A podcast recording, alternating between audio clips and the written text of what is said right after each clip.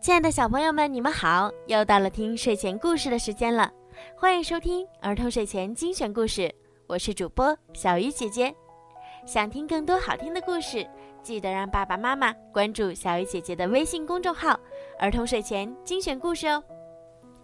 现在呢，小鱼姐姐要继续给你们讲《赛车总动员之极速挑战》的下集。今天的故事送给北京市海淀区的李佳文小朋友，祝你七岁！生日快乐！佛罗里达国际赛车场，闪电麦昆和他的伙伴们一起赶到了这儿。这个赛车场是活塞杯大赛的一颗璀璨的明珠。亮蓝色的外观、豪华的观众席以及一流的设施，无不深深地吸引着各位参赛选手和车迷，成为他们的最爱。场内维修站配备了各种先进设施，可以为赛车选手提供快速加油和换胎服务。场外，专门为没买到票的车迷设置了沙滩观赛区。车迷们蜂拥入场，各个车队也下场热身了。赛车场内顿时人声鼎沸。塞纳利在工作间里盯着眼前的数据表。嗯，黑风暴杰克逊获胜的概率为百分之九十六点八。他说：“黑风暴杰克逊从闪电麦昆和拉米雷茨身边开过。呀，真漂亮啊！”他边说边打量着拉米雷茨身上的二点零标志。嗯，见过这么忠实的粉丝，感觉真不错呀。他才不是你的粉丝呢。闪电麦昆说：“黑风暴杰克逊冲着闪电麦昆挑衅的一笑，嘿，这不是前冠军吗？我听说过了今天，你就要去卖挡泥板了。”黑风暴杰克逊哈哈笑着开走了。闪电麦昆使劲忍着，才没发火。裁判绿旗一挥，比赛开始了。闪电麦昆戴着耳机，听从老莫的指挥，在新一代赛车中左冲右突。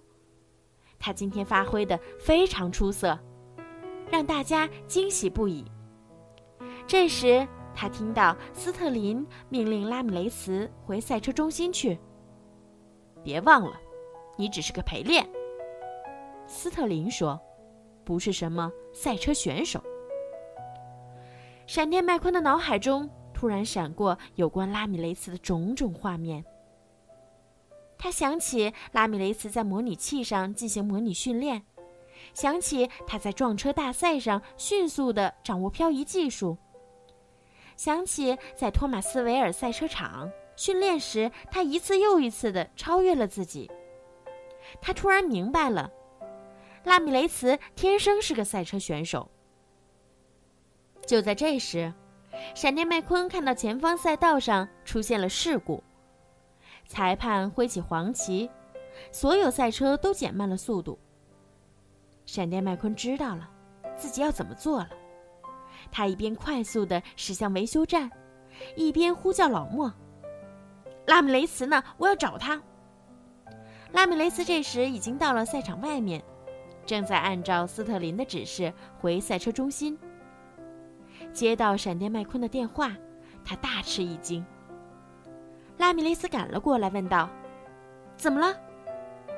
闪电麦昆驶入维修站，奇诺、卡布和雷蒙朝他冲了过来。“不，不，不是我，是他！”闪电麦昆指着拉米雷斯喊道。而拉米雷斯完全懵了。维修队立刻围着拉米雷斯忙了起来。我已开赛，你来接着跑完吧。”闪电麦昆说。一切准备停当，拉米雷斯漂亮极了。雷蒙给他喷了一身漂亮的车漆，亮闪闪的参赛号码九十五号喷在车身侧面。得知闪电麦昆的计划，斯特林勃然大怒：“他会毁了这个号码的！”他怒吼着：“他只是个陪练。”不，他是个选手。闪电麦昆说：“老莫向斯特林保证，这样做并没有违反规则，规则只规定这个号码参赛，并没有规定谁使用这个号码。拉米雷斯转身看着闪电麦昆：“你为什么这么做？你不是说过，这是你最后的机会？这是我的最后一次机会，却是你的第一次机会。拉米雷斯，这次，我希望你好好把握。”闪电麦昆说。观众们惊讶地看到，拉米雷茨作为九十五号选手驶向赛道。排在参赛队伍的后面，老莫通过耳机指挥着拉米雷茨，可是闪电麦昆不停地打断他。最后，老莫把闪电麦昆叫到了场外指导的指挥台，说：“你来指导他吧。”拉米雷茨在闪电麦昆的指导下越跑越快，渐渐冲到了前面。闪电麦昆告诉他。要把身边的其他赛车看作训练时的拖拉机。拉米雷斯看准选手之间的空档，钻出了重围。解说员看到拉米雷茨出现在赛道上，竟然不知道该怎么解说了。塞纳利惊叫起来：“我这没有他的数据。”在闪电麦昆的指导下，拉米雷茨越来越接近领先的位置。全场观众沸腾了，他们欢呼着给表现精彩的拉米雷茨加油助威。拉米雷茨跑进了前十名的位置，黑风暴杰克逊减速，来到拉米雷茨的身边。别听他瞎说，拉米雷茨。闪电麦昆提醒道。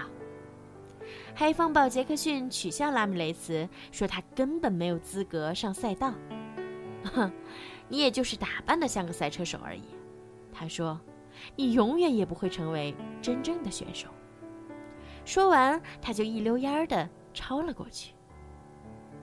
他干扰我了，拉米雷斯说道，速度慢了下来。